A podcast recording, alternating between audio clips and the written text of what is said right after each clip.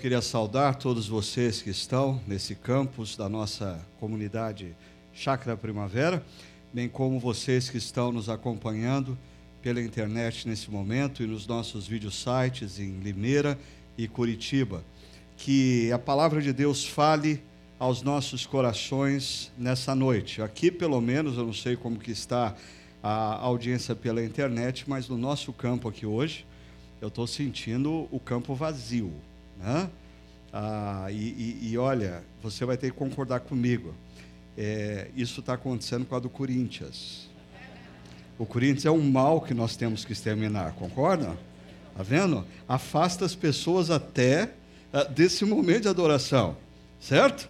Então, hoje nós vamos conversar sobre esse tema dentro da nossa série Diálogos da Paixão. Diálogos sobre decepção e renovação. A semana passada nós celebramos no domingo o culto da ressurreição.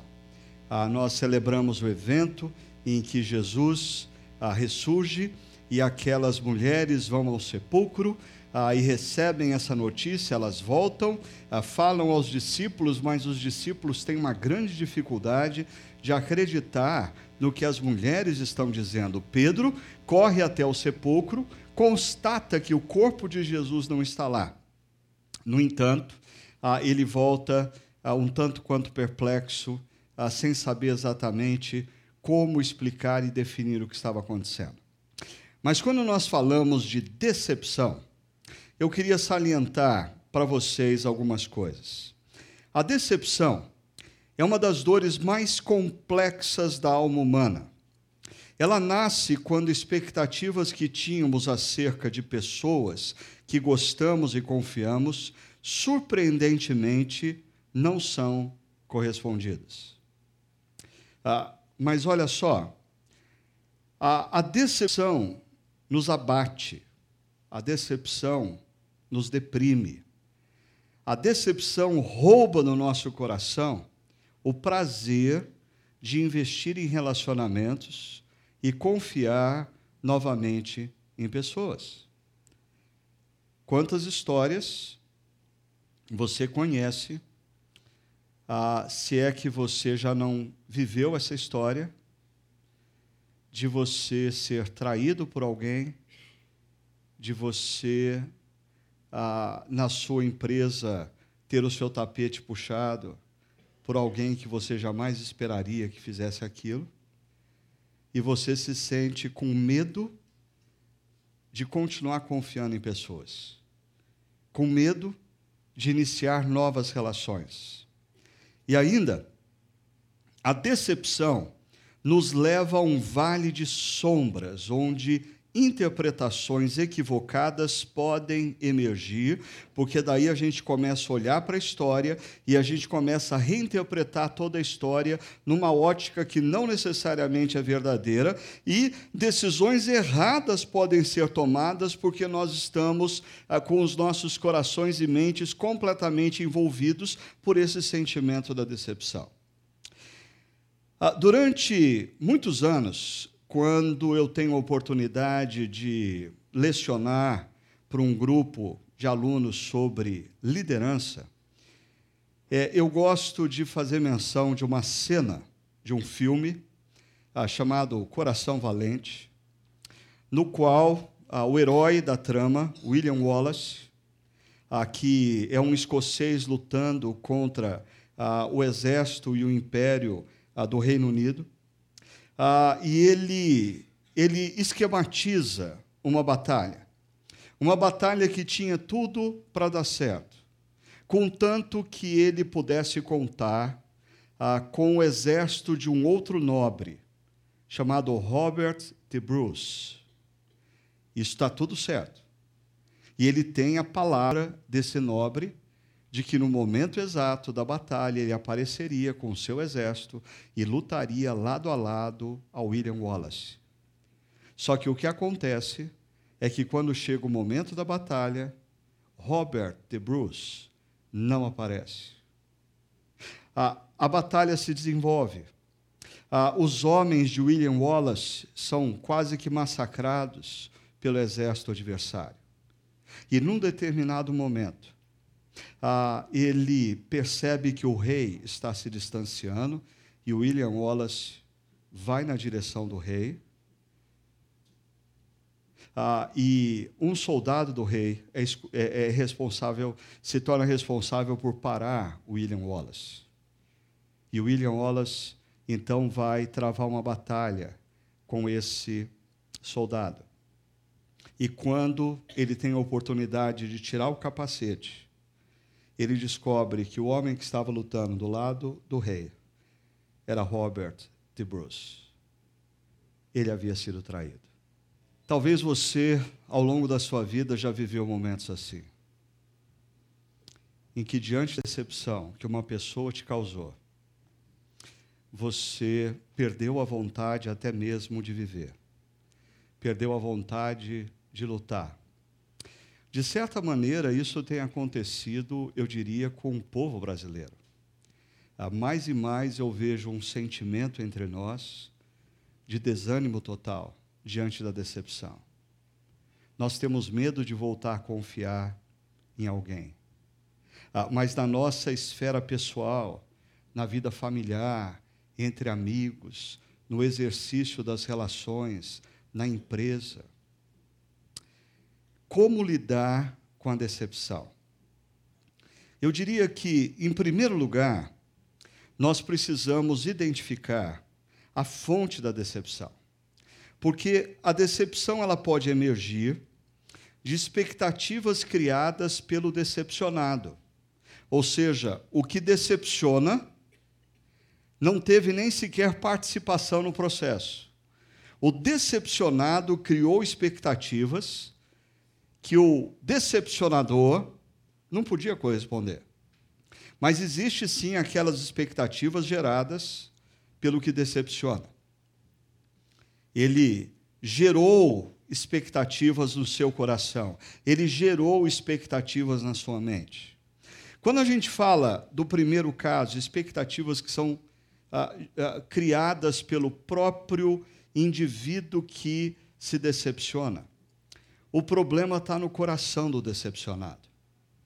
E eu queria, antes da gente continuar, uh, parar e pensar com você se as causas que geraram no seu coração algumas das amarguras que você traz, a razão pela qual, na medida em que eu comecei a falar de decepção, veio à sua mente nomes e imagens de determinadas pessoas. Antes da gente continuar, eu quero que você pare e pense se essa pessoa que você diz que te decepcionou, ela efetivamente te decepcionou, ou você atribuiu a ela expectativas que ela não podia corresponder. Você esperava que ela fosse capaz de te amar com um amor que ela não tem para te dar. Só Deus tem. Será que a razão da sua decepção com talvez alguns dos seus líderes, alguns dos seus chefes, não são muito mais decorrentes da sua visão desumana para com eles? De você não perceber as sobrecargas, o excesso de demandas.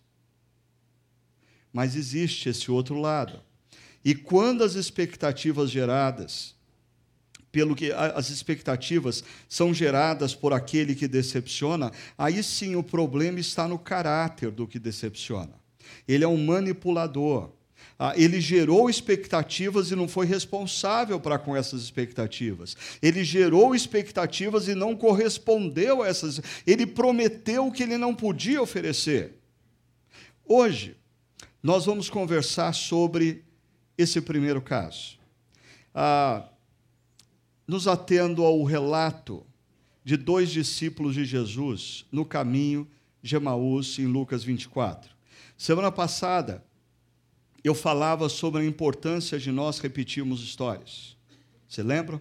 Nós precisamos, existem histórias bíblicas, princípios bíblicos, que dentro da nossa formação espiritual precisam sim ser ensinados constantemente. E eu diria que ah, um dos textos bíblicos, no contexto da Páscoa, da morte e da ressurreição de Jesus, que eu acho que nós deveríamos ler e refletir sobre ele todos os anos, é esse. Lucas 24. Veja só o que acontece, esse texto nos apresenta um diálogo sobre decepção e renovação. Primeiro, deixa eu mostrar para você o cenário. Diz assim o texto no verso 13 e 14: Naquele mesmo dia, dois deles estavam indo para um povoado chamado Emaús, que ficava a cerca de 11, 12 quilômetros de Jerusalém. Ah, no caminho, conversavam a respeito de tudo o que havia acontecido. Eu queria só chamar a sua atenção para uma coisa. Naquele mesmo dia, ah, o, o, que isso se, o que isso significa? No mesmo dia do evento daquelas mulheres, no mesmo dia que aquelas mulheres foram no sepulcro e descobriram que o sepulcro estava vazio, e dois homens disseram para elas por que, que elas procuravam entre os mortos aquele que vive, e elas voltaram e conversaram com os discípulos, mas os discípulos não acreditaram. E aí a gente entende esses dois deles. Quem são esses dois deles? ah, dois dos discípulos que ouviram o relato das mulheres, mas não creram. Eles fizeram uma opção no coração por não crer.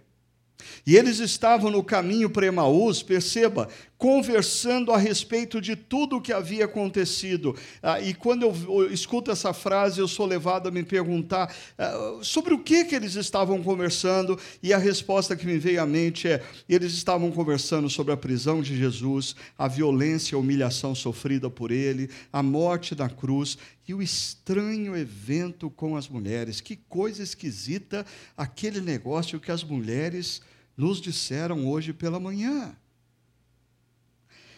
E aqui, eu queria fazer uma pausa para mostrar para vocês alguma coisa que vai ser importante para a gente ao longo ah, do estudo dos próximos versos. Ah, é um gráfico. Eu coloquei aqui. Você você está vivendo a sua vida e, consequentemente, os seus relacionamentos.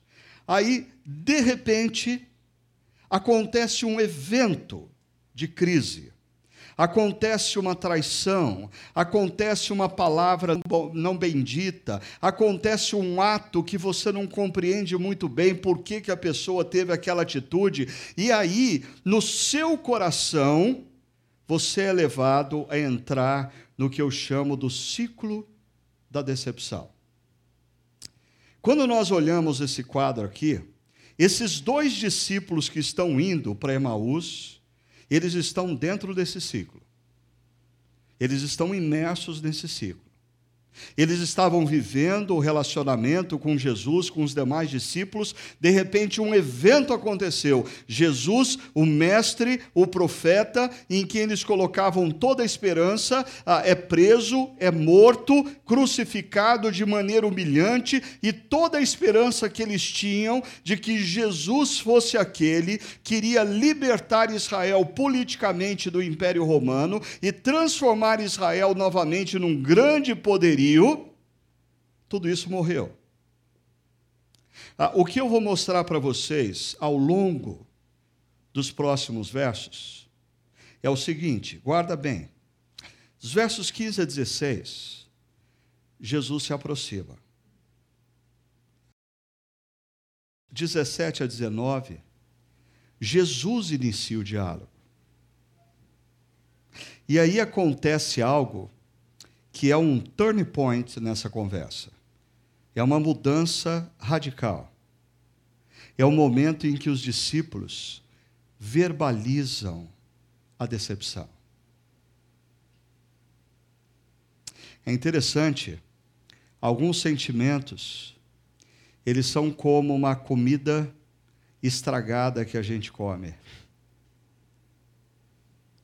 Nós precisamos verbalizá-los para nos vermos livres deles. A cura começa quando os discípulos verbalizam reconhecem que eles estão decepcionados. E quando eles verbalizam, tem início um ciclo que eu chamo do ciclo da renovação, que inclui ah, Jesus dá um diagnóstico. O que está acontecendo com vocês é isso. E aí Jesus reorienta, reinterpreta todos os acontecimentos à luz das Escrituras. E olha só o que acontece: existe uma mudança de direção. A crise surgiu e você saiu da sua rota de vida. Se você não fizer nada, você passa a entrar num processo depressivo um processo de depressão, aonde as coisas não se resolvem, muito pelo contrário, elas mais se complicam na sua vida cada dia. Ah, mas Jesus veio ao seu encontro. Talvez você não tenha percebido. E Jesus está iniciando um diálogo com você. Talvez você não esteja ouvindo. E Ele quer que você verbalize para Ele o que aconteceu e se deixe reorientar na direção da mudança do rumo para a retomada da vida e da missão. É isso que acontece com esses dois discípulos. Eu já estou contando para vocês o final da história, ok? Mas eu quis mostrar esse mapa, assim você pode me acompanhar no que acontece aqui. Veja só, ah, Jesus se aproxima, aquele primeiro momento. Diz o texto no verso 15: Enquanto conversavam e discutiam, o próprio Jesus se aproximou e começou a caminhar com eles. Deixa eu dizer uma coisa para você: o fato de você não perceber Deus na sua vida não muda o fato de que Ele está com você. O fato de você não sentir que Deus está com você não muda o fato de que Ele está com você. Aqueles dois discípulos, diz a última frase, os olhos deles foram impedidos de reconhecê-lo. Impedidos por quem? Existem duas teorias. Impedidos pelo próprio Senhor Jesus. A segunda teoria, impedidos pelo próprio sentimento de amargura, de decepção que eles estavam envolvidos. Ah, essa segunda tese também faz sentido, porque muitas vezes, quando nós nos deixamos tomar por sentimentos de amargura, nos deixamos dominar por sentimentos de, de, de decepção, nós perdemos a capacidade de enxergar. Enxergar Deus. Enxergar as portas que Ele abre enxergar as pessoas que Ele coloca no nosso caminho. Mas o texto continua. E o segundo momento é que Jesus inicia o diálogo com os discípulos. A ele, Jesus, lhes perguntou: Sobre o que vocês estão discutindo enquanto caminham? Ah, e eu sei que nós temos aqui alguns amigos terapeutas e psicólogos, e eu acho esse texto fantástico. A maneira como Jesus, a gente está falando de uma situação ah, de dois mil anos atrás. Aí o que a ciência na área da psicologia, da terapia, desenvolve hoje, há dois mil anos atrás, Jesus já fazia com maestria.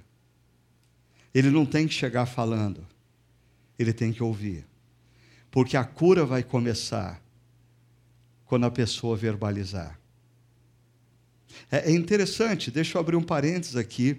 Eu ouvia recentemente um sujeito falando que, assim como na antiguidade, nos tempos de Jesus, os demônios precisavam ser nomeados, porque essa coisa na cultura judaica e na cultura antiga é importante. Se você tem o poder de nomear, você tem o poder sobre a pessoa. Então era importante saber o nome do demônio. Quando você sabe o nome do demônio, você tem poder sobre ele e você diz: sai agora em nome de Jesus e ele tem que sair. Agora, essa pessoa que ouvia dizia: assim também são sentimentos e pecados. Enquanto nós não conseguimos identificá-los e nomeá-los, eles continuam exercendo poder sobre nós. E aí Jesus então pergunta: sobre o que, que vocês estão discutindo enquanto caminham? Ah, eles pararam e perceba com os rostos entristecidos. Ah, o termo é com, o, com, com o rosto voltado para baixo, com a face voltada para o chão. Eles estão num processo de depressão. Um deles, chamado Cleopas, perguntou-lhe, e aqui está um problema sério: quando a gente está tomado pela amargura, tomado pela decepção, a gente costuma falar besteira. A gente costuma ferir pessoas. E olha só. Cleopas diz assim: Você é o único visitante em Jerusalém que não sabe das coisas que ali aconteceram nesses dias? Você já, já você se coloca no lugar de Jesus. Nos últimos dias, foi ele que foi preso, foi ele que foi açoitado, foi ele que sangrou, foi ele que foi humilhado, foi ele que carregou a cruz até o Gólgota, foi ele que foi crucificado, foi ele que teve o, o lado do seu corpo rasgado, foi ele que morreu e enfrentou a morte, foi ele que ressuscitou no terceiro dia, e esse cara diz: você é o único que não sabe o que aconteceu. Você percebe que a gente faz isso às vezes com pessoas quando a gente está tomado pela amargura e pela decepção? A gente fala o que não devia falar. A gente fere pessoas ao nosso redor. Porque a gente não conseguiu ainda perceber que nós estamos dominados por determinados sentimentos que estão nos levando para longe da missão que Deus nos deu. E aí, Jesus, como uh, Jesus como um mestre altamente paciente, ao invés de, de descarregar um caminhão de melancia sobre o sujeito que pergunta para ele, você é o único que não sabe o que aconteceu, Jesus diz assim: que coisas? Ah, me diga, o que aconteceu? Mas Jesus quer ouvir a perspectiva dele. E aí, nós entramos para esse momento crucial daquele nosso gráfico a verbalização da decepção. Os discípulos começam a discorrer sobre o que aconteceu. O que aconteceu com Jesus de Nazaré, responderam eles. Ele era profeta, poderoso em palavras e obras diante de Deus e de todo o povo. Os chefes e sacerdotes e as nossas autoridades o entregaram para ser condenado à morte e o crucificaram. E, e aqui vem a frase crucial. E nós esperávamos que era ele que ia trazer a redenção de Israel. Esse é o ponto. É isso que está levando esses discípulos para Emaús. Ah, esse é o coração da decepção dos discípulos. Eles esperavam que Jesus fosse um libertador político. E aqui, esse, essa expressão dos discípulos me traz à mente a, o fato de que Muitas vezes os nossos caminhos não são os caminhos de Deus. E nós nos decepcionamos com Deus porque Ele não tomou os nossos caminhos. Mas essa nossa decepção tem como matriz a nossa falta de confiança de que Ele sabe o que é o melhor para nós. Então nós estamos caminhando com Deus e você entregou a sua vida a Deus e você diz: Deus, o Senhor pode me levar para onde o Senhor quiser, o Senhor pode fazer de mim o que o Senhor quiser. E aí, quando Deus vira a primeira direita, a direita que você não concordava em ir, e te coloca numa situação que você não queria viver, você começa a questionar: Mas Deus, eu entreguei a minha vida ao Senhor, o Senhor faz isso? Esses discípulos, eles estão decepcionados com Jesus, porque eles queriam que Jesus seguisse o caminho deles. E isso demonstra a falta de confiança deles em Jesus. Muitas vezes nós nos decepcionamos com Deus, não porque Deus não manifestou o seu poder, não porque Deus não manifestou o seu amor, não porque Deus não manifestou a sua graça, nós nos decepcionamos com, com Deus porque Deus não fez o que nós queríamos. E aí, essa não é uma decepção gerada por Deus. Essa é uma decepção criada no nosso coração por nós mesmos.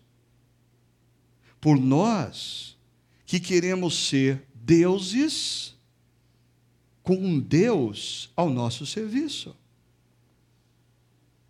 Perceba, o texto continua dizendo: ah, algumas das mulheres entre nós nos deram um susto hoje. Foram de manhã bem cedo ao sepulcro e não acharam o corpo dele. Voltaram e nos contaram ter tido uma visão de anjos, que disseram que ele está vivo. Alguns dos nossos companheiros foram ao sepulcro e encontraram tudo exatamente como as mulheres tinham dito, mas o problema deles, mas não o viram. Mas quando eles verbalizam,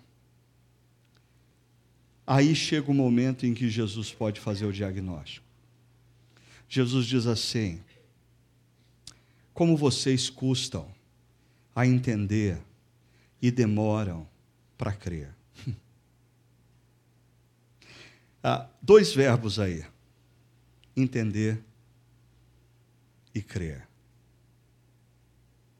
E, e, tem uma expressão que é sinônima antes deles. Né? Como vocês custam, como vocês demoram para entender como vocês custam, como vocês demoram para crer. Como vocês demoram para entender quem eu sou. Como vocês demoram para entender quem está no controle da vida. Como vocês demoram para entender o meu amor. Como vocês demoram para entender o meu real propósito na vida de vocês. Como vocês demoram para entender que existe uma missão e a maior obra que eu quero fazer é engajar você nessa missão na história. Como vocês demoram para entender o que eu estou fazendo na história. Como vocês demoram para crer. Crer é confiar. Como vocês demoram para confiar em quem eu sou, nos meus planos, no meu amor por vocês, no meu cuidado. Porque você confiar em Deus, quando Deus toma os caminhos que você conhece, os caminhos que você planejou, é fácil. Agora, e quando você se depara com uma situação em que você tem uma bifurcação diante de você. E o que a cultura diz para você é: tome a esquerda, faça a sua vontade, você tem o direito de ser feliz, uh, faça o que a maioria está fazendo. Uh, mas os princípios e valores de Deus diz para você, e na contramão disso, você precisa confiar. E Jesus está dizendo para esses dois discípulos: como vocês demoram para entender os meus, os meus propósitos e confiar nos meus caminhos. E aí, Jesus diz: não devia o Cristo sofrer essas coisas para entrar na, na sua glória? E aí a gente vai passar para um dos últimos momentos desse diálogo. Quando Jesus começa a reorientar os sentimentos, os pensamentos desses dois discípulos através das Escrituras, tá? Pelo seguinte, porque você está fazendo uma grande besteira na sua vida, muitas vezes no seu trabalho, na sua família, nas suas relações pessoais, porque você está seguindo os princípios e valores da cultura. Você está tomando caminhos que não são os caminhos de Deus. A sua vida, se não está indo de mal a pior, vai ficar de mal a pior. Por quê? Porque você está optando por princípios e valores que não são os de Deus. E Jesus vem ao nosso encontro, se coloca no nosso caminho, inicia um diálogo, escuta o que a gente tem a dizer para começar a nos reorientar a partir dos valores e princípios da palavra de Deus. Olha o que Jesus faz. E começando por Moisés e todos os profetas, explicou-lhes o que constava a respeito dele nas Escrituras. Assim, na medida em que eles são reorientados na mente e no coração, isso gera uma nova atitude. Eu queria, mais uma vez, enfatizar algo que tem sido constante nos meus ensinos aqui para a comunidade nos últimos meses. De nada vale ah, esse momento do sermão de Jesus, olha só, Jesus ofereceu para os discípulos informação, os discípulos ponderaram e eles estão conseguindo, eles estão começando a valorizar o que Jesus disse.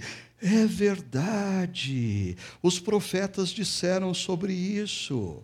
Ah, para um pouquinho, Volta um instante comigo. Você chegou aqui, eu comecei a falar sobre decepção com pessoas, com decepção com Deus, e aí eu fui contando o que Jesus foi fazendo com os discípulos, e talvez alguns olharam aquele gráfico e disseram: "Oh, é verdade. Puxa, concordo com esse gráfico, mas nada disso vai alterar a sua vida se você não tiver atitudes a partir do que Deus falar com você nessa noite.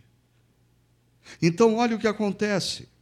Ao se aproximarem do povoado para o qual estavam indo, Jesus fez como quem ia adiante, mais adiante.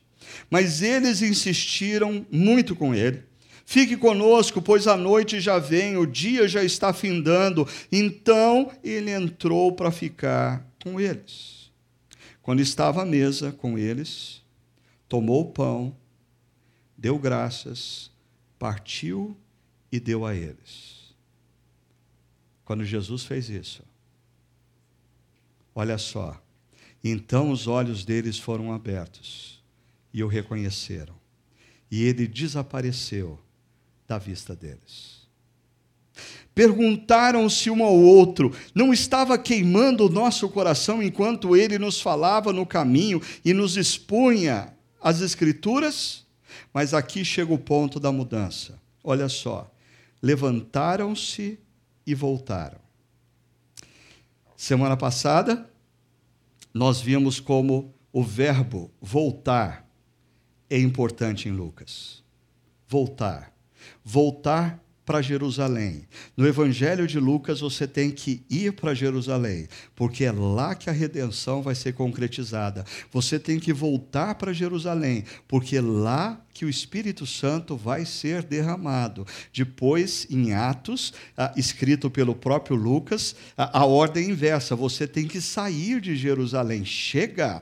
Ah, o que tinha que acontecer em Jerusalém já aconteceu, não volte para Jerusalém, agora é hora de ir. Mas esse é o momento de voltar para Jerusalém. E eles, quando eles compreendem o que Jesus disse, a, a mente deles é reformatada, os sentimentos são realinhados eles se levantam e voltam imediatamente para Jerusalém. Ali encontraram os doze e os que estavam com eles reunidos. Então os dois contaram o que tinha acontecido. São os mesmos verbos que aparecem nos primeiros doze versos referente às mulheres do sepulcro. Elas voltam e contam. Esses dois discípulos voltam e contam. Eles voltam para Jerusalém, eles voltam para o centro da vontade de Deus, eles voltam para onde Deus ah, quer que eles estejam, eles voltam para o lugar de onde eles jamais deveriam ter saído. Eles saíram para Emaús porque eles não conseguiam entender muito bem os seus sentimentos, eles estavam tomados pela amargura, eles estavam tomados pelas emoções equivocadas, eles estavam tomados pela decepção, e isso estava levando levando eles para longe do que Deus queria, mas quando Jesus vem ao encontro deles, quando Jesus os questiona, quando Jesus os escuta, quando Jesus apresenta o diagnóstico, quando Jesus começa a falar das Escrituras, realinhando suas emoções, reorientando os seus pensamentos, agora a resposta é: ok, eu vou ter atitude, eu vou me levantar e eu vou voltar para onde eu jamais deveria ter saído.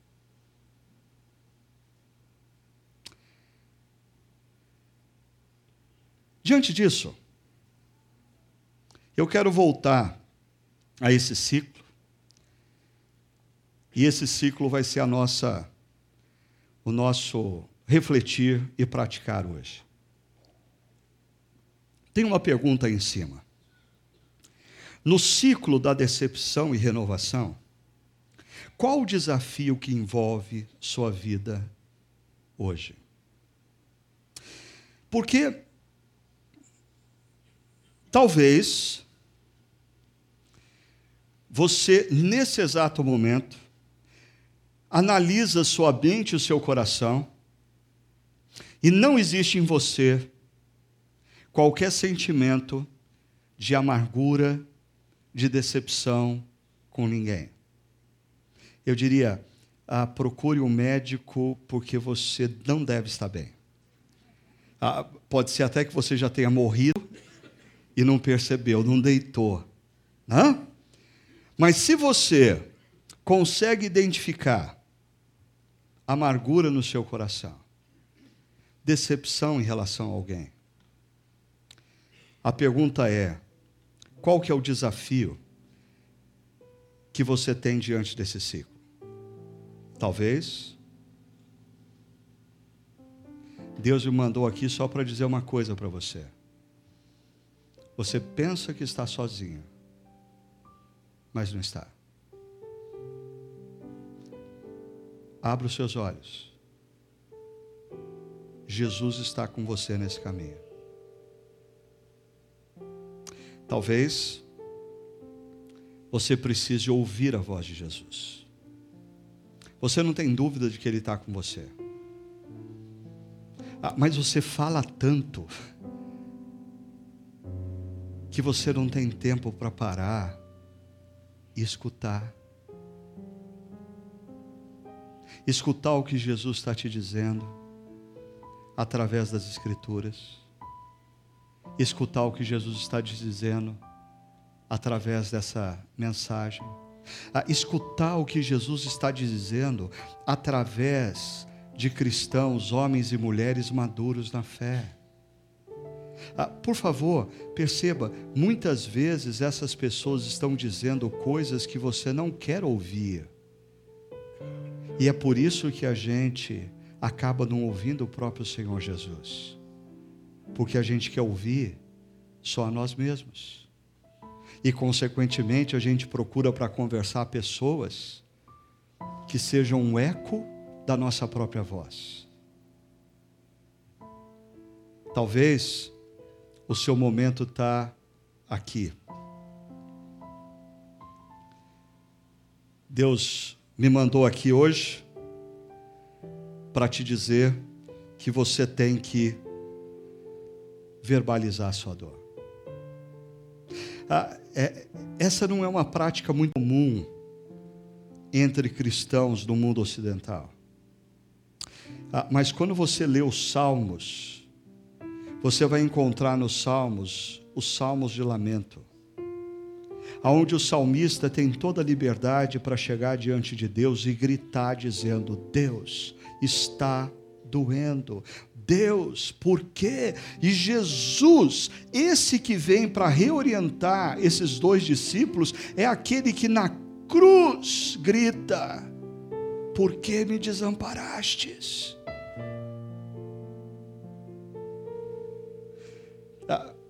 Eu já disse isso aqui outras vezes, mas ah, eu acho que às vezes a gente acha que Deus é um velhinho assim, bem fofinho, bem bonitinho, mas fraquinho, tadinho. A pulsação cardíaca dele é tão baixinha, ele está nas últimas, então a gente não pode ter conversas tensas com ele.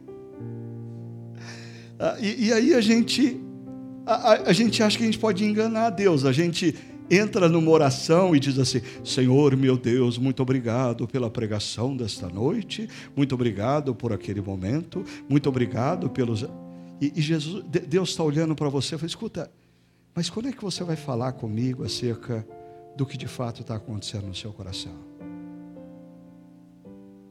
Quando é que você vai verbalizar a sua crise? Quando é que você vai botar para fora a tua amargura? Quando que você vai gritar comigo e para mim. Por quê? Por que o Senhor não fez nada? Por que o Senhor não agiu? Por que o Senhor permitiu isso? Por que isso está acontecendo? Ah, não adianta você não verbalizar. Deus conhece o seu coração. E se é isso que está no seu coração, Deus não é um velhinho fofinho e sensível. Ele é o Deus Todo-Poderoso, todo amor, todo graça, que quer ter uma conversa franca com você. E talvez essa seja a noite aonde uma cura interior começa a acontecer. Quando você, diante de Deus, verbaliza. Talvez a palavra de Deus para você essa noite é: quando você vai entender e crer.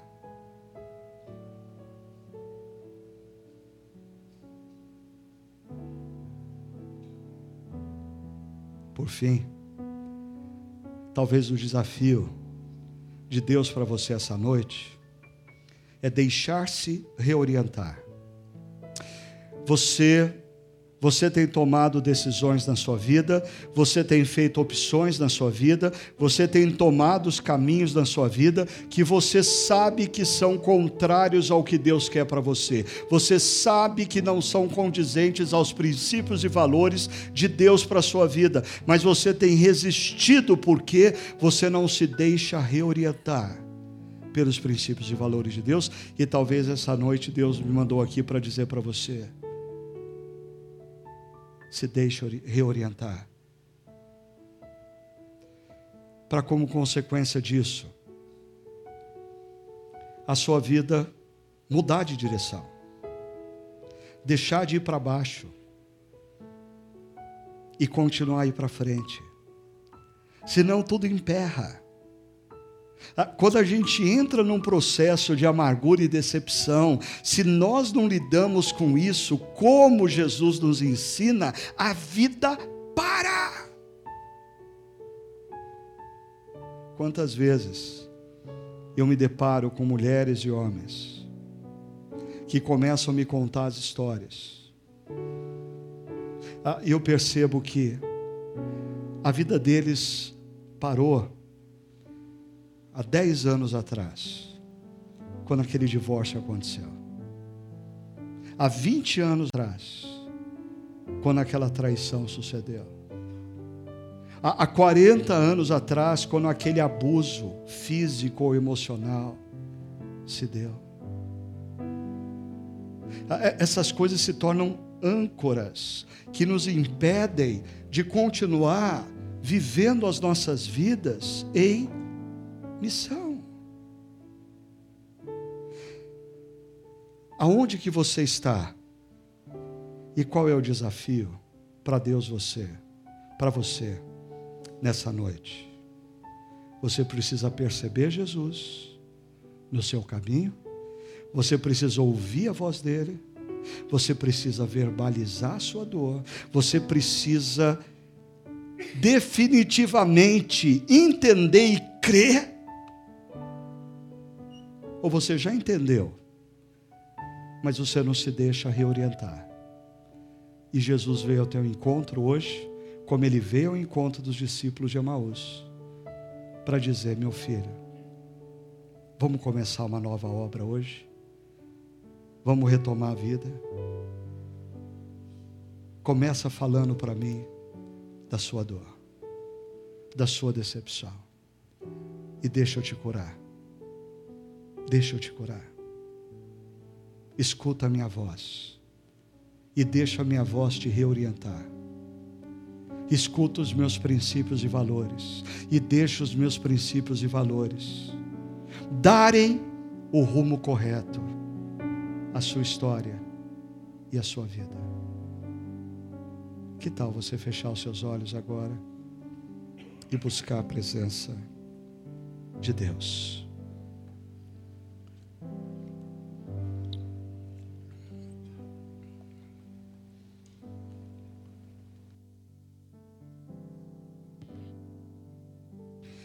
Ore ao Senhor, se coloque na presença dEle. Perceba Jesus do seu caminho nesse momento. Escute a voz graciosa e amorosa de Jesus dizendo a você: Meu filho, minha filha, o que, que aconteceu? Me conta o que, que aconteceu. Diga a Jesus o que aconteceu. Diga a Jesus a amargura que te prende. Conte a Jesus a decepção que te controla e deixe Ele te reorientar com a sua voz, com os seus princípios e a sua palavra.